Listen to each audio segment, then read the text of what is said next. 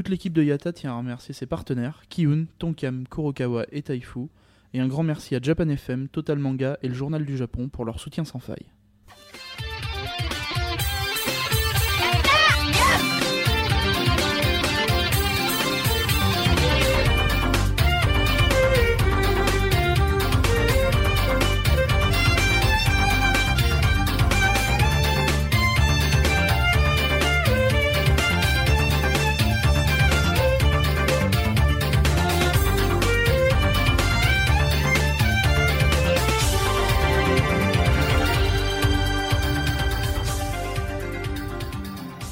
Kambawa Road to Japan 2013, jours 16 et 17. Ici Misaki en direct de Hiroshima et Miyajima, le safari en mode Survivor.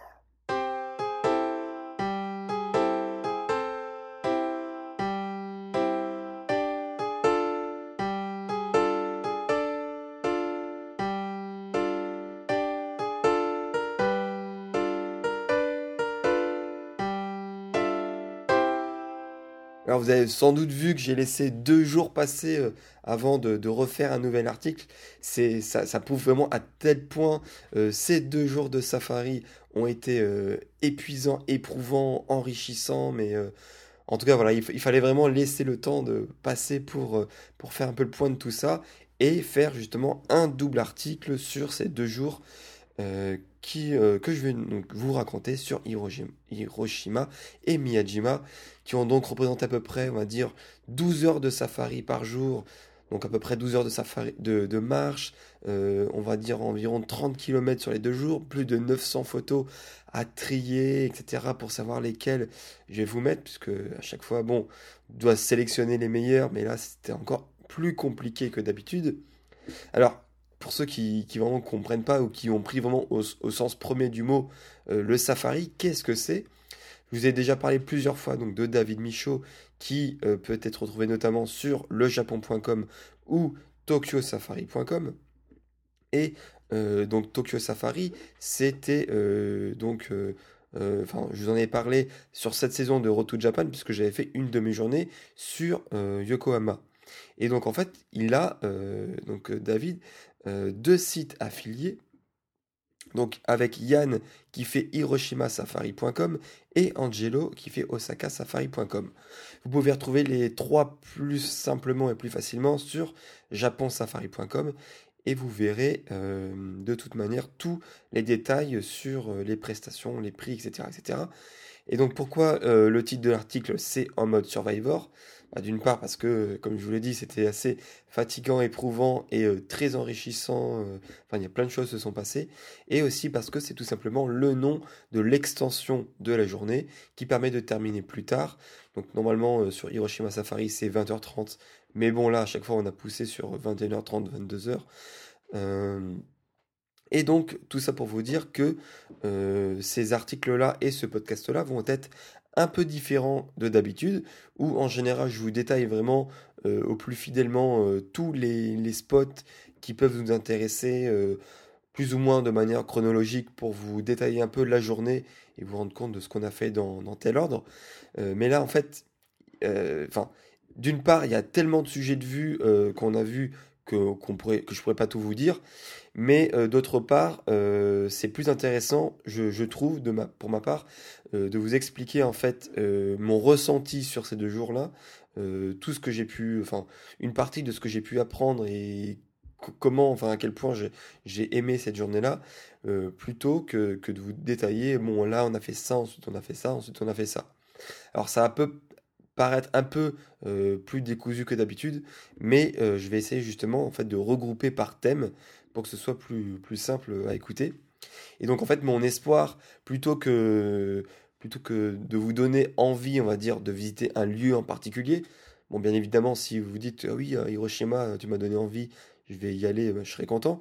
Mais plutôt que de vous donner envie de visiter vraiment un lieu en particulier, ce serait plutôt en fait de, voilà, de, bah, vous donner envie euh, de revivre cette expérience telle que je l'ai vécue et donc de vous donner envie de faire un euh, safari avec Yann ou avec Angelo et euh, David sur les autres villes qui sont proposées Alors, moi, c'était assez particulier. C'est un peu euh, comme, euh, comme je vous avais expliqué sur Yokohama il y a quelques jours. C'est que eh ben, les deux villes en question, à savoir Hiroshima et Miyajima, eh ben, je les avais déjà vues en 2009, si je dis pas de bêtises. et donc, sur ces deux fois-là, on avait fait plutôt les parcours classiques touristiques.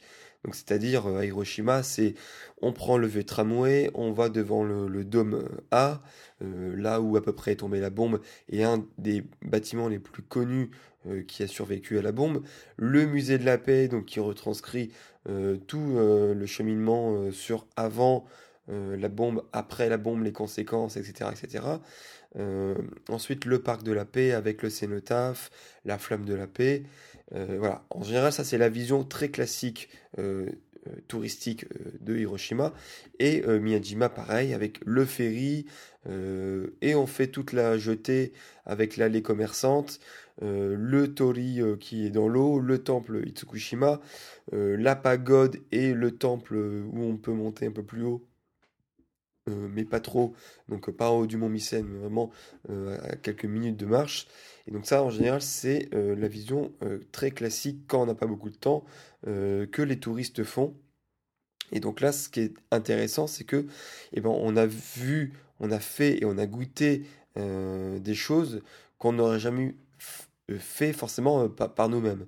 même en connaissant un peu le pays et en parlant un peu japonais, c'est il y a vraiment pas mal de choses sur lesquelles je, enfin, je me serais jamais douté que là, il y avait un truc intéressant euh, à faire ou à tester.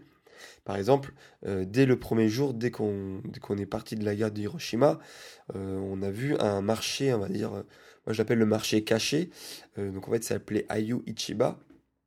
Et en fait, c'était un le marché noir en fait dès la fin de la guerre qui s'est mis en place ici.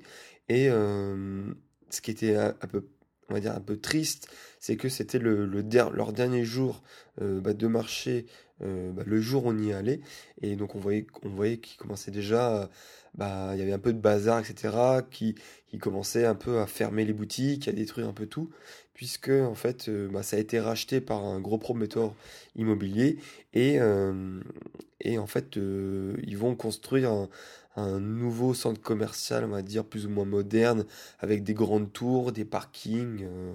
Bon, bah voilà, Hiroshima n'échappe pas à la fameuse règle de, eh ben, de, construction à tout va, euh, un peu partout. Euh, donc là, il y avoir une nouvelle tour. donc tous les commerçants, ils vont migrer ailleurs, pour certains. Et a priori, on leur a promis qu'ils pourraient revenir trois ans plus tard, une fois que tout serait construit, etc., au même endroit pour revenir vendre. Mais bon, ce sera pas forcément la même chose euh, dans ce nouvel endroit. Donc il y a ça, il y a aussi euh, toutes les campagnes autour d'Hiroshima, quelques, on va dire une demi-heure, une heure de train d'Hiroshima. On a vu des champs, euh, bah, des, des, des magnifiques couleurs avec des, voilà, des, belles fleurs, des, des, des sortes de, petits villages de restaurants coincés en plein milieu de la montagne qui, sont vraiment magnifiques et euh, qui sont vraiment des choses qui sont pas forcément notées dans, dans, Lonely Planet ou les guides du et qui sont vraiment des, bah, choses euh, qu'on peut euh, connaître avec justement des guides de, ce type-là ou des, gens, des Japonais qui, vivent sur place et qui, connaissent un peu des, choses un peu cachées. Donc tout ça, et on va dire que ce qui est marrant, c'est qu'avant de refaire ces safaris, on avait un peu une vision euh, bah, des, deux villes, donc de Hiroshima, Miyajima, qu'on avait, euh, qu'on s'était forgé avec notre vision touristique de la première fois. Donc c'est-à-dire que pour nous, euh, enfin pour moi, en tout cas je parle à mon nom, que Hiroshima, c'était un peu la ville triste. Parce que c'est souvent associé forcément à la bombe, ou la ville un peu vieux, vieille, euh, puisque dès qu'on sort de la gare, euh, nous on avait pris directement le vieux tram qui, bah, qui, qui, a vraiment l'air très vieux, qui fonctionne sur des vieux rails.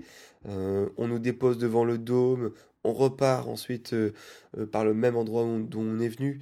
Et en fait, au final, bah, on a vu que Hiroshima, au final, c'était quand même une ville bah, qui vivait, qui avait un quartier de nuit, qui voilà, qui il y avait plein de d'autres quartiers très urbains qu'on ne voit pas forcément avec le parcours touristique très classique. Et inversement, bah, Miyajima, c'était vraiment le Mont Saint-Michel japonais, rempli de touristes qui font tous les photos au même endroit. Et là, bah, forcément, on, a vu des coins bah, sans touristes, avec des petites maisons, avec des petits vieux, très, avec des maisons abandonnées.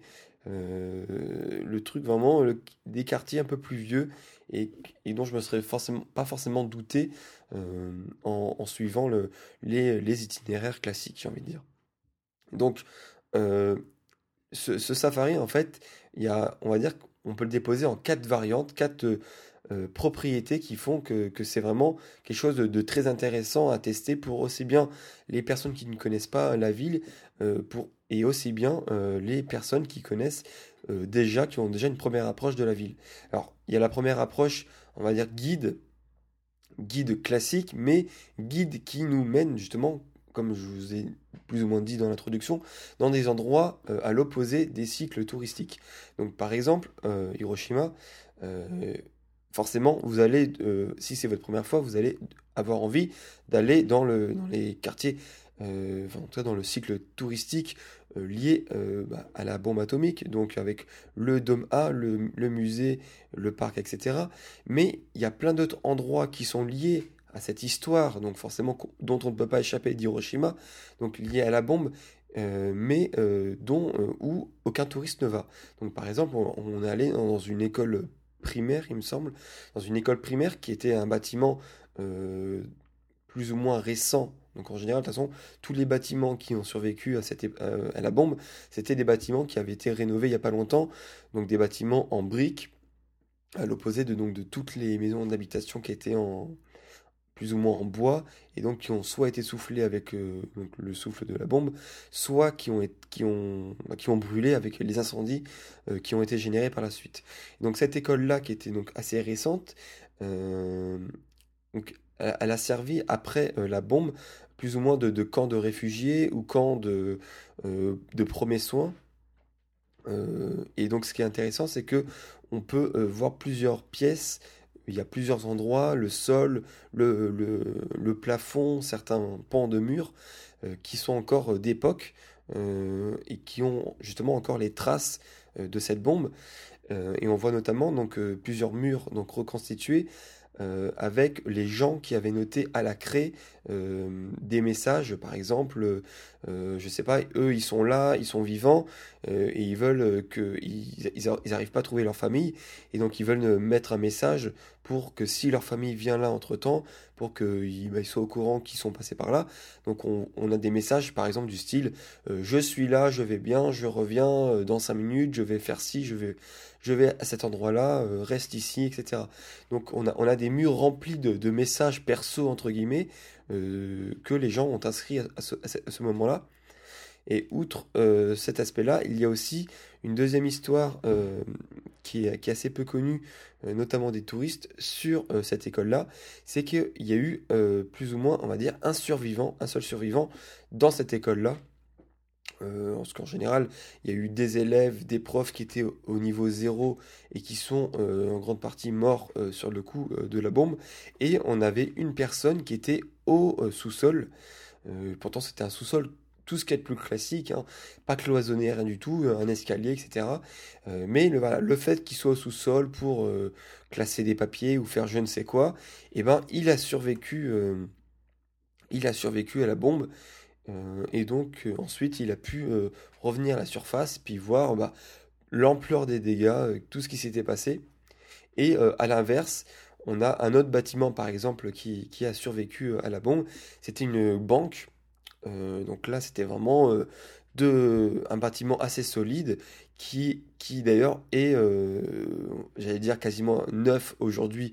Euh, il est resté tel quel, mais il y a des parties qui sont quasiment euh, intactes, notamment les parties, les guichets, etc., qui, qui, étaient faits en marbre et qui, qui sont quasiment neufs. même après le passage de la bombe atomique. Donc c'est quand même assez impressionnant. Euh, donc là, en fait, on avait les deux premiers niveaux qui étaient fermés avec les volets, et par contre, le troisième niveau, non. Et donc, en fait, euh, tout le souffle, la chaleur, etc., euh, sont passés par le troisième niveau, par la cage d'ascenseur, et donc, du coup, a touché toutes les autres personnes qui étaient au premier et deuxième niveau, malgré le fait qu'ils auraient pu être sauvés si le troisième niveau avait été aussi fermé avec les volets plus ou moins hermétiques, etc. Donc euh, voilà, c'est une histoire dans l'histoire. Et donc là, euh, même euh, des personnes qui étaient plus ou moins mieux barricadées que l'école primaire, et là, ils sont tous morts dans la banque, malgré un bâtiment plus ou moins plus solide.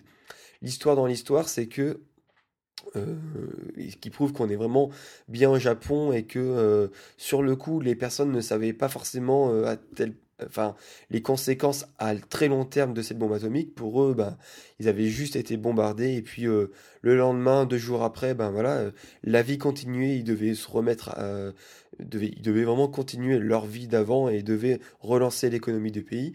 C'est que euh, quelques jours après en fait la bombe, il y a le manager de, bah, de, la succursale locale de, cette grande banque japonaise.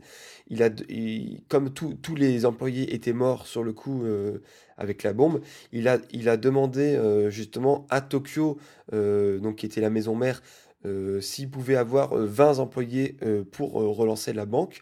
Et 2-3 jours après, hop, on avait 20 personnes de Tokyo, des, des, employés de la banque, qui sont arrivés à Hiroshima pour hop, relancer la banque.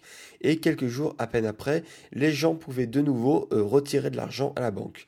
C'est assez hallucinant, justement, quand on connaît bah, le chaos total que c'était à l'époque. Euh, voilà, c'était euh, c'était le chaos total, mais euh, quelques jours après, ben, la vie continuait, on pouvait de nouveau retirer de, l'argent à la banque. Donc il y a ça, et il y a notamment une autre histoire, quand on le voit notamment sur les panoramas assez larges de l'époque, il y avait un tori. Donc le tori, vous savez ce que c'est? C'est c'est l'espèce de porte en fait qu'on a sur, sur, les, sur les temples ou sur les sanctuaires shinto. Et donc là, euh, les, les Tories, en fait, de, part de leur constitution, euh, bah, leur architecture un peu, le fait qu'ils aient peu euh, d'accroches au niveau du vent, c'est pas un mur, hein, c'est juste deux, pieds plantés dans la terre, et ben en fait, ils étaient assez Enfin, ils ont plus ou moins mieux résisté, on va dire, au souffle de, de, de la bombe plutôt que d'autres bâtiments. Et donc, du coup, on a un Tori qui avait survécu, euh, qui était plus ou moins proche donc, du dôme et qui lui a été déplacé. Aujourd'hui, vous pouvez le voir, il, se, situe dans, le château de Hiroshima. Donc, on a deux autres petites histoires, là j'y vais assez rapidement, mais c'est aussi intéressant, c'est qu'on avait l'Office du tourisme qui existe toujours aujourd'hui et qui euh, en, bas, tous les gens vont à l'office du tourisme, tous les touristes y vont, mais ils savent pas que on peut demander à visiter une salle souterraine, donc sous l'office du tourisme, euh, et euh, donc là, on, vous prête le casque d'ouvrier, etc. pour euh, pas que s'il y a une petite pierre qui vous tombe dessus, vous vous blessiez. Et en fait, il y a une personne qui était au sous-sol, pareil, euh, au moment de, la bombe et qui a survécu. On, se demande encore pourquoi, c'est vraiment un miracle. Et qui, euh, voilà, euh, bah, il, il, est remonté après, après la, bombe et là il a vu que bah, tout avait été rasé parce qu'il était vraiment très très proche bah, de, l'épicentre, enfin, de, pardon, de l'épicentre, de l'hypocentre. Et il, pareil, il a dû halluciner quand, quand, quand, il est remonté, quand il a vu qu'il était le seul survivant à des kilomètres à la ronde. Et euh, deuxième euh, histoire euh, assez intéressante, c'est au niveau du château de, Hiroshima. Alors après, il y a, il y a plusieurs versions. il y a une des versions qui, dit que, donc en fait, à, cette époque-là, on avait recruté des lycéennes d'une, d'un lycée dont j'ai oublié le nom, pour s'occuper des télécommunications euh, des télécommunications en fait en temps de guerre. Et donc en fait euh, l'histoire une des versions dit que euh, la bombe a, explosé. Elles ont été inconscientes pendant trois jours mais elles ont survécu. Et donc toutes les radios télégrammes etc ont été hors service à cause de la bombe. Mais tout ce qui était télécommunications militaires ont, ont, fonctionné toujours. Et trois jours après quand elles sont sorties de leur de leur pseudo coma quoi elles ont, enfin dans l'entourage de leur pseudo inconscience, elles ont été les premières en fait à pouvoir alerter Tokyo et les différents états-majors de la situation actuelle de Hiroshima. Puisque euh, au moment de la bombe, ben, c'était un blackout total. Et ben, les personnes qui, étaient à Kyoto ou euh, euh, à Tokyo et ben, ne savaient pas ce qui s'était passé justement à Hiroshima. Et donc c'est seulement trois jours après que bah, justement grâce à ces filles de la salle secrète des télécommunications qui était un peu souterraine et qu'on peut visiter aussi aujourd'hui, peu de touristes le savent, euh, qui ont été les premières euh, à justement prévenir euh, justement de la situation de Hiroshima. Donc pareil, je vais aller, j'essaie d'aller rapidement puisque là je prends quand même beaucoup de temps. Mais à Miyajima, ce qui est marrant, c'est que pareil, on fait, on va à un endroit très touristique, mais la surprise c'est que dès l'arrivée du ferry, on, le voit très clairement. Les touristes, hop, ils vont à droite, direction le Tori et direction euh, le sanctuaire Itsukushima. Et ben, nous, on est allé à gauche, donc à l'opposé. Et ce que je ne savais pas du tout, c'est que à Miyajima, il y a un deuxième Tori, donc quasiment le même que le Tori super reconnu, super photographié. Il y en a un quasiment à gauche, à 10 minutes de marche à gauche, où il n'y a personne. C'est vraiment le truc totalement hallucinant. Euh, et donc ensuite, en montant un peu plus dans les montagnes, il y a un spot à Biche euh, où il y a vraiment personne. Et ce qui est plus sympa, c'est que ben, vu qu'on est, on remonte un peu dans la montagne, donc on est un peu dans la nature. Donc là, c'est comme presque si on les photographiait ou on les côtoyait euh, vraiment dans leur élément un peu plus naturel que sur le sur la jetée où là il y a tous les touristes où il y a tous les daims qui sont en train de quémander justement un, petit euh, sac plastique. Euh, ils sont en train de fouiller le sac plastique s'il n'y a, pas une gourmandise à manger. Donc là, on, essaie un peu de les attirer avec euh, des feuilles de cerisier, par exemple. Donc là, ils sont un peu. ce qui est marrant, c'est qu'ils sont vraiment un peu déjà en troupe. On a la mer, on a les petits qui suivent et tout ça. Donc vous pouvez voir quelques photos intéressantes sur le blog. Et dernier truc dont je vais parler sur Miyajima, c'est le temple Daisho-in. Et donc là, c'est pareil, c'est hallucinant puisque c'est, il y a rien de secret du tout là-dedans. C'est que vous entrez dans le temple, euh, donc il est gratuit. Vous entrez dans le temple, euh, on va dire, euh, enfin ça c'est Yann qui nous l'a dit. D'après ses statistiques perso, 90% des touristes ils vont tout droit. Il y a un escalier, les gens ils montent tout en haut parce que voilà c'est le siège principal, le temple, le pavillon principal du sanctuaire du temple, pardon, c'est un temple, du temple, ils vont tout en haut pour voir euh, euh, bah, les, statues principales, le pavillon principal, et euh, peu de personnes le, sachent, savent. Et donc en fait sur la gauche, il y a un petit chemin. du coup, bah, malgré lui, il devient un peu un petit chemin assez secret. Et en fait, c'est un chemin magnifique parce qu'il y a, il y, a, la représentation de 500 moines avec leur petit bonnet. Vous pouvez voir certaines photos sur le blog. Et euh, ça dure euh, voilà, pendant 10 minutes, 10 minutes vous arpentez euh, justement un petit chemin où il n'y a personne et qui est magnifique parce que justement il y a, cette, un peu cet agglutinement de, de, de statuettes de, de, moines avec aucun, aucun ne se ressemble, aucun euh, n'a la même position, la même euh, euh, expression faciale, et c'est tout simplement magnifique. Hein. après, effectivement, il y a, peut-être ce, même type de plan sur d'autres temples ou sanctuaires à Kyoto ou à d'autres villes dans le Kansai, mais là, à Miyajima, c'est vraiment un, paysage assez, unique. Donc voilà, si vous écoutez ce podcast-là, je vous recommande d'aller y faire un tour. Ça coûte pas plus cher, c'est le même prix. Et euh, c'est juste euh, voilà, un petit euh, chemin tout petit, sombre, tout ça. mais ça coûte pas plus cher. Et c'est sûr, dans ce temple d'Aisho-in. Alors, le, deuxième aspect que, que moi j'aime bien, que, que, moi j'adore dans, dans, ces, dans ces safaris, c'est tout, tout l'aspect dialogue en fait qu'on peut avoir avec, avec le, le, guide en question, donc avec Yann sur ces deux jours-là sur Hiroshima Safari. Euh, effectivement, euh, on peut avoir euh, cette vision du guide classique qui, lève la main, qui lève son petit drapeau. Suivez-moi, suivez-moi. Hop, il vous amène dans un lieu. Il vous dit, bon, bah voilà, vous avez 30 minutes de temps libre et vous visitez et rendez-vous 30 minutes plus tard à ce point-là.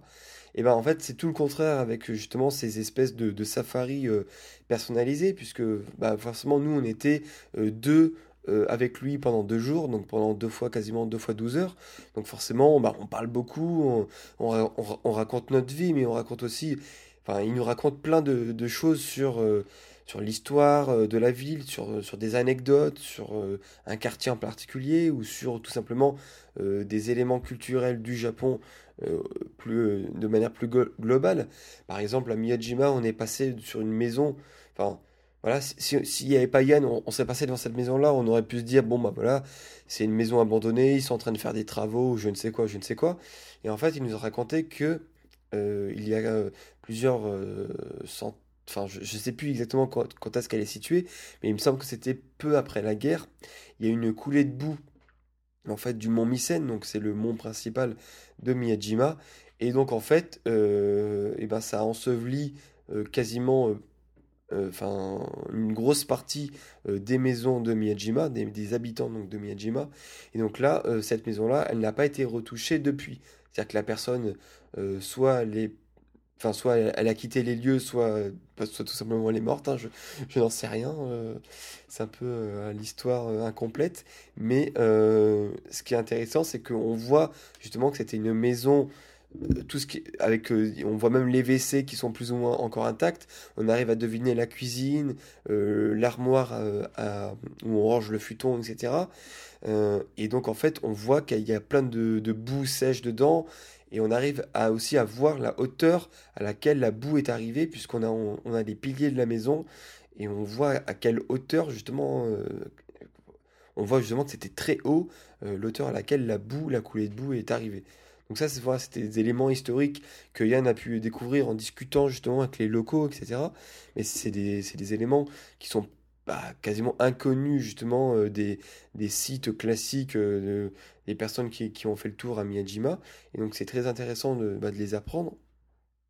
Après, euh, ça, quelque chose qui est plus, qui est, qui est plus connu, mais qui qui est pas forcément connu justement de tout le monde, c'est, euh, vous savez peut-être sans doute ce que c'est le daruma.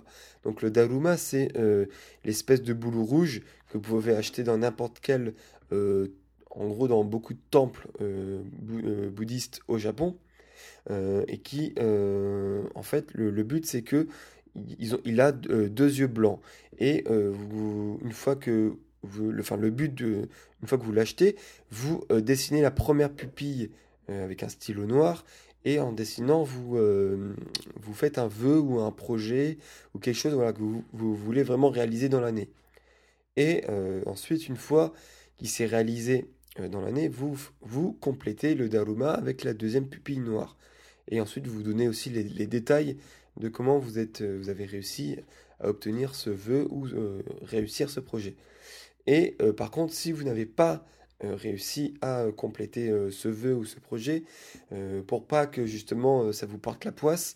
À la fin de l'année, il y a, une, il y a un, événement spécial dans chaque temple où vous pouvez brûler ce Daruma pour, pour signifier que vous, vous n'avez pas abandonné en quelque sorte la réalisation de, ce projet ou de ce ou espérer ce, ce vœu, mais que vous allez chercher d'autres manières pour le réaliser. Donc voilà, c'est un peu pour conjurer le, mauvais sort.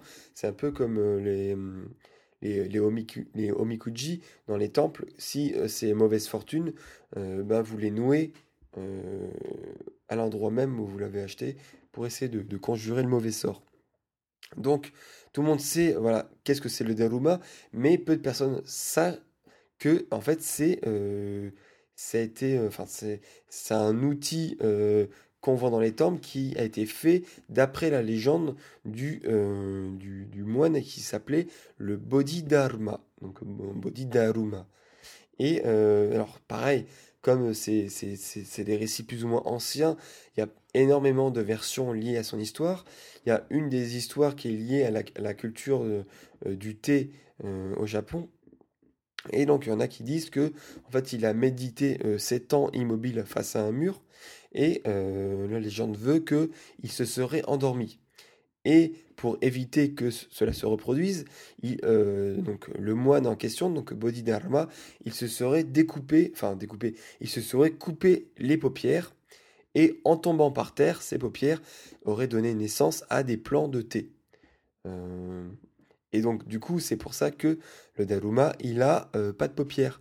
Euh, il a juste des, yeux tout blancs. Euh, et c'est pour ça qu'on lui dessine des yeux. Parce que voilà. Et une autre légende veut que tellement qu'il est, qu'il est, qu'il, soit resté justement en position de zen, de zazen pendant 9 ans, il a médité pendant 9 ans, et ben il aurait ses jambes et ses bras auraient pourri euh, il serait tombé en quelque sorte. Et donc c'est pour ça que euh, les statuettes euh, justement sphériques là, de Daruma, on le représente sous la forme d'une sorte de culbuto, c'est-à-dire justement une sorte de tête-corps sans bras ni jambes, puisque c'est comme ça que le pauvre aurait terminé. Donc voilà, ça c'est toutes sortes d'histoires qu'on peut croiser ou apprendre dans ces temples, justement. Donc là, en l'occurrence, à Miyajima. Euh, mais euh, il faut, il n'y a pas forcément en fait toutes les explications euh, si vous si vous vous contentez en fait des, des descriptions en anglais. Donc il faut forcément un loco, en tout cas un local, qui vous apprenne toutes ces, toutes ces explications, bah, justement, qu'on peut découvrir en connaissant un peu plus le japonais. Alors, ça, ça c'était deux histoires parmi tant d'autres. Il y en tant d'autres. Par exemple, est-ce que vous savez que sur les, sur les magasins, sur les, les bars à saké, vous avez une petite boule euh, de pain qui euh, justement est vert euh, lors de la nouvelle saison des sakés. Donc par exemple, en général c'est mi-octobre, en tout cas durant le mois d'octobre, on fait les nouveaux sakés. Donc là, vous allez voir tous les baratés donc de la ville, ils vont avoir une boule, une boule de pain vert. Et au fur et à mesure de l'année, donc elle va devenir marron. Et donc là, quand nous on les a visités, elles étaient, donc on était fin septembre, début octobre, elles étaient toutes marron. Euh, donc ça permet de voir que c'est un bar à saké. Donc on va pouvoir voir, boire, en tout cas goûter plusieurs sakés, donc pas juste un ou deux comme dans les, dans izakaya. Donc là on va pouvoir en déguster plusieurs de plein de régions différentes. Et, euh, et en tout cas il a le saké de la région. Et donc, euh, quand le fait que ce soit marron, ça signifie que donc là, on est à la fin de la saison du saké. Euh, donc il y a ça. Euh, on a croisé aussi plusieurs fois, ce qui est assez marrant, c'est plein de choses qui sont liées aux petites écolières au, Japon. Donc là, vous savez que, elles ont, elles ont toutes leur, leur petit euh, chapeau jaune. Elles ont aussi, euh, ce qui est assez euh, marron, elles ont, elles ont aussi toutes une petite alarme en fait qu'elles portent sur elles. Une, elles ont une sorte de, enfin, elles ont une sorte de poignée qui dépasse. Si vous êtes attentif, vous pourrez les voir. Elles ont une sorte de poignée.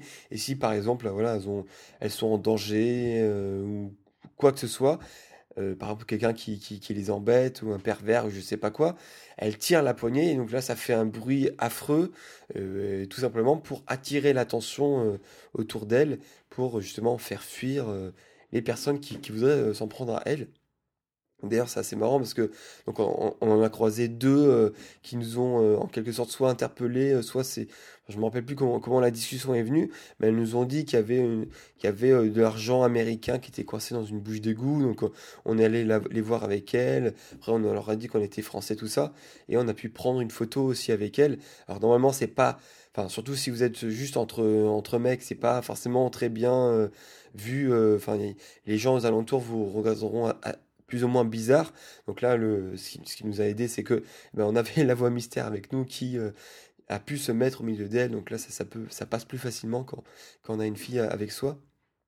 Et donc, l'anecdote aussi euh, dans, les rues, euh, dans les rues d'Hiroshima, c'est que il y a des, des petites, des, mannequins, on va dire fillettes, qui sont un, peu, un peu bizarres, un peu, qui font un peu peur. Je vous ai mis la photo sur, euh, sur le blog. Et, donc, en fait, euh, ça, en fait, c'est euh, pour aider les filles, les écolières à traverser, puisqu'en général, elles sont très petites Et même si c'est vert, eh ben, il peut y avoir des, des, voitures qui, qui, vont pas forcément les voir.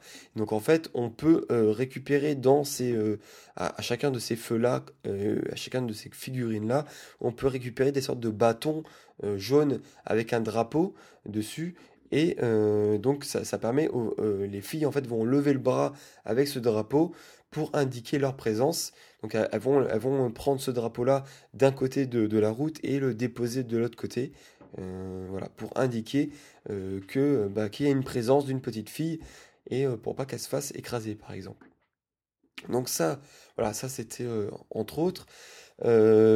Troisième aspect donc de ces safaris photos, c'est que justement, eh ben, en général, voire même à chaque fois, ces personnes en question, donc que ce soit David, Diane ou Angelo, eh ben, ce sont de très bons photographes et ils peuvent vous donner, euh, si vous êtes intéressé dans le domaine de la photo, ils peuvent vous donner énormément de conseils en photographie, comment régler votre réflexe sur les ISO, sur la vitesse, sur la perspective, sur la profondeur de champ etc. etc. Donc c'est pour ça que là, euh, sur cet article-là, euh, au niveau du blog, j'ai fait, euh, bah, je vous ai mis des photos un peu plus, on va dire, entre guillemets, artistiques que d'habitude, avec un peu plus de, de zoom, de flou, de perspective que d'habitude. donc ça, ça, change un peu des photos, on va dire, touristiques, avec plus de vue globale. pour vous montrer un peu, un peu, plus les lieux. Donc là, c'est plus des photos pour vous montrer voilà, euh, bah, qu'est-ce qu'on peut faire, qu'est-ce qu'on apprend sur, euh, ces safaris photos là. Et euh, quatrième aspect de ces safaris photos, et non des moindres, c'est que bah, forcément c'est une personne qui vit sur place et qui connaît toutes les bonnes adresses pour manger. Donc, et en général, c'est des adresses qui sont pas forcément notées sur les guides du routard, tout ça, mais qu'on peut euh, apprendre à connaître en parlant avec des japonais. Euh. Et donc d'ailleurs, ça c'est un, conseil que m'a donné Yann et que je vous redemande. Si vous êtes dans une ville que vous ne connaissez pas et que vous connaissez deux trois mots de japonais, euh, et ben le conseil c'est de demander directement à un japonais. Voilà, bah, j'ai ce midi, ce soir, j'ai 600 yens, j'ai 1000 yens. Où est-ce que tu me conseilles d'aller Qu'est-ce pour toi Où est la meilleure adresse, pas chère, à aller pour, pour déguster la spécialité locale? Donc, à chaque fois, justement, sur ces deux jours, on a goûté énormément de, bonnes choses. Je ne vais pas rentrer dans le détail à chaque fois, mais euh, par exemple, le premier midi, on a euh, goûté des tsukemen. Donc, les tsukemen, c'est un type de ramen qu'on euh, a à part sur une assiette et qu'on trempe ensuite dans, dans un bouillon, donc plus ou moins épicé. Donc si vous voyez les photos, vous, pouvez voir qu'il est quand même très rouge hein, ce bouillon. Donc en général, plus c'est rouge, plus c'est épicé. Donc ça va de... Enfin là, vous, sur la photo, euh, ça, va en, général de 0 à 30. Ça, c'est le... C'est ce que prennent la majorité des gens. Après, on a un degré théorique qui peut aller jusqu'à 200 mais enfin de, de, de, souvenirs du, du cuistot, il y a vraiment personne qui prend. Enfin, c'est vraiment c'est plus une, légende urbaine autre chose hein, que, que ces gros chiffres là parce que je pense que tu tu ressors pas vivant de du restaurant. En tout cas, moi j'ai testé 8 et ça arrache comme ça peut pas arracher. Enfin voilà, c'est c'est à peu près du même niveau que du, du niveau 4-5 que j'avais testé à Coco Ichiban, donc le curry. Donc là, le, le 8, donc on trempe ces, ces ramen donc dans dans enfin dans dans ce bouillon là et euh, en général, donc on, trempe plus ou moins profondément en fonction de, si on est téméraire ou pas. Mais après, c'est ça, ça arrache bien comme il faut. Donc euh, voilà, en général, on a aussi euh, donc des œufs, on, peut prendre du karaage ou de la salade pour aider à, faire passer le, degré de l'épice. Mais c'est vrai que ça arrache bien comme il faut. Et en tout cas, voilà, en tout cas, c'est très bon. Le soir, on allait, on allait dans une sorte de restaurant de de Showa. C'est comme ça qu'on l'appelle puisque c'est en fait un restaurant qui est resté bloqué euh, à l'ère Showa. Donc vous allez voir des, euh, vous allez voir. Je dis ça, mais c'est, je pense que vous n'arriverez vous pas à le trouver puisqu'il est vraiment assez paumé. Mais euh, il y a énormément de, belles décorations, aussi bien des vieilles affiches que des bonbons, des, vous allez voir des, des jouets Astro Boy, donc Tetsuan Atomu comme on l'appelle au Japon. Donc il y a vraiment énormément de, choses, de choses à voir au niveau de la déco. Au niveau de la nourriture, c'est vraiment, c'était vraiment très bon. On a goûté des yakitori très très très bons. Euh, j'ai, on, a bu le, ça c'est, l'anecdote, hein, mais on a bu peut-être le, coca le moins cher de tout le pays, quoi. C'était, on avait la bouteille en verre, donc euh, voilà, c'était même pas le, juste le, le, verre de 20 centilitres ou la canette. Là, c'était vraiment la bouteille en verre euh, à 80 yens. Donc en gros, ça fait 70 centimes, même 50 centimes ça vaut vraiment que dalle. Et au début, quand on a vu ça sur la carte, on était étonné que on, pensait qu'on allait avoir des taxes ou je ne sais pas quoi après. En tout cas, c'était vraiment très bon. Le deuxième midi, on était paumé dans la montagne et on, allait euh, manger dans un restaurant euh, là, euh, qui était plutôt thématique Edo avec des, armures de samouraï partout. Enfin, un, un, un décor sublime, que c'était vraiment très bon. Et là, je peux vous dire que j'ai j'ai mangé les gyoza, les, les, meilleurs gyoza que j'ai pu goûter de ma vie. Et Dieu sait que j'en ai. J'en ai mangé des gyoza un peu partout dans toutes sortes de régions, toutes sortes de izakaya. Et là, rien que visuellement, je pense que visuellement, vous allez pouvoir euh, voir que ils ont quelque chose en, plus. Déjà, ils sont pas collés. C'est-à-dire qu'en général, quand ils sont tous, collés, c'est qu'ils ont été faits dans le même moule, etc. Et là, on, voit vraiment qu'ils ont été faits vraiment euh, limite à la main, chacun, tout ça. Euh, et au goût, c'est vraiment. c'est En fait, c'est tous les gyoza que j'ai pu manger au Japon, en général, ils ont tous un peu plus, plus ou moins le même goût. Euh, et là, on a vraiment une, une autre impression. Donc c'est vraiment. Je peux pas vous dire plus que ça. C'est vraiment, ils sont vraiment délicieux. Et le dernier soir, on allait manger donc aux okonomiyaki, puisque okonomiyaki, c'est une des spécialités de Hiroshima. Ils sont différents de, des, okonomiyaki qu'on peut manger euh, euh, à Osaka, par exemple, qui est une autre spécialité. Et donc là, euh, bah voilà, c'est la tuerie, c'est tout simplement la tuerie. On a, il y a différentes recettes. On a goûté son chizu spécial.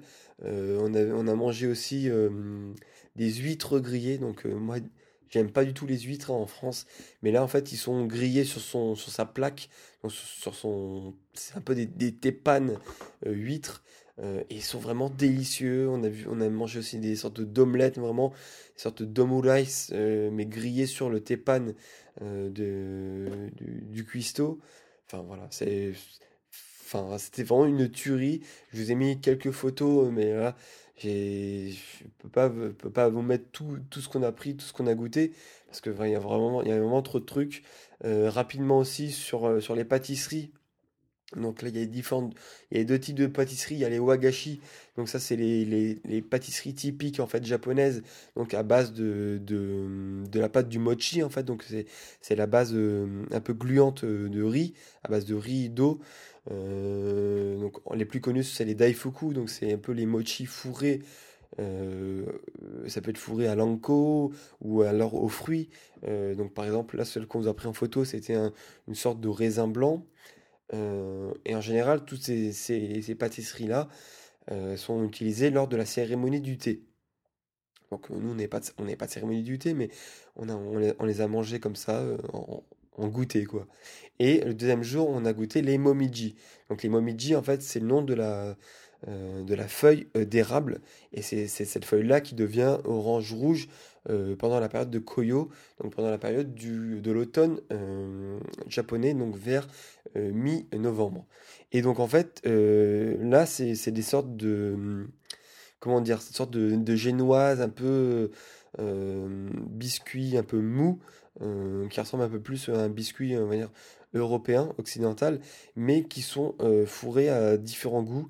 Euh, donc, donc ça peut être du donc au cheese, donc au fromage, à la crème, un peu la crème pâtissière, au chocolat, à l'anko, donc la pâte d'haricots rouges.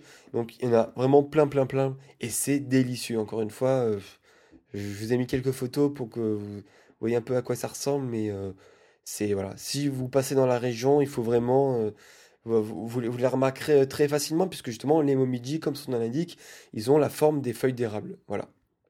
Et on a goûté aussi plein de boissons, euh, notamment une des, plus connues, bon, c'est pas qu'à Hiroshima, mais c'est la Lamune, mais c'est euh, à si, vous avez jamais goûté ça au, Japon, puisque c'est une sorte de, de, limonade, mais qui donc l'ouverture déjà est particulière puisque il y a, dans le bouchon que vous dévissez, il y a une sorte de de décapsuleur clou où il faut appuyer comme un malade pour, euh, pour décapsuler.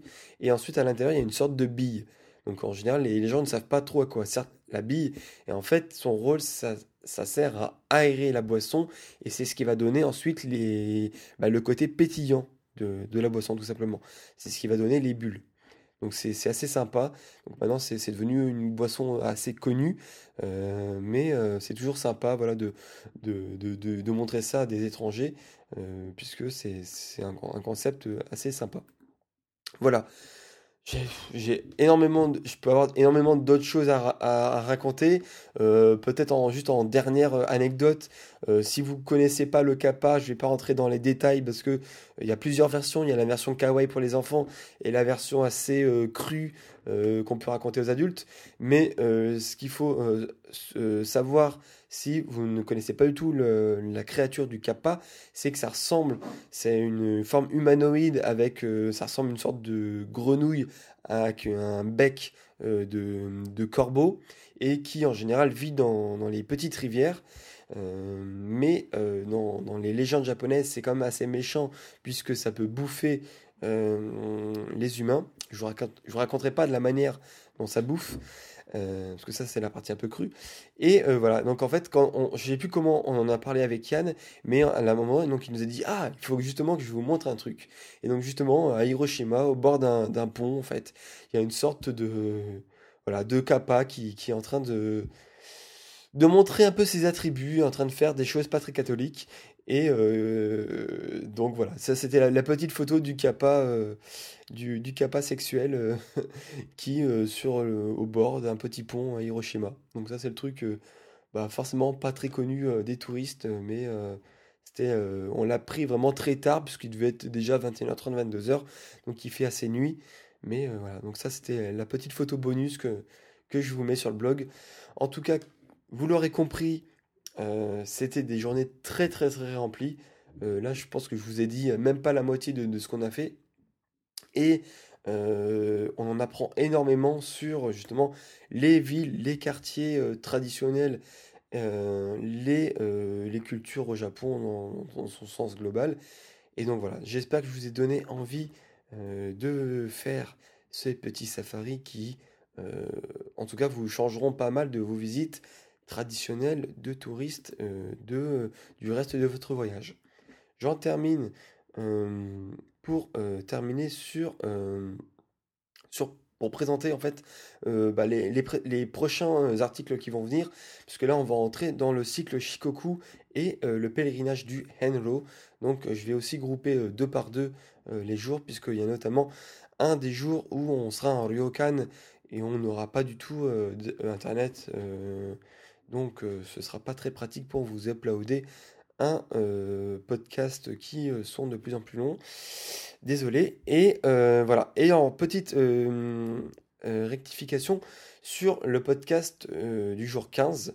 je remercie encore une fois Saïla qui m'a fait notifier que bah, justement il n'était pas présent lors de ma publication. Donc ça, ça, veut bien dire encore une fois que bah, il y a des personnes qui regardent le blog mais que le blog, donc ils regardent que les photos et met quelques descriptions. Bah, donc c'est dommage pour eux puisque euh, ils n'ont pas euh, toutes les descriptions du podcast euh, et c'est pour ça qu'ils n'ont pas vu que le podcast 15 n'avait pas été publié.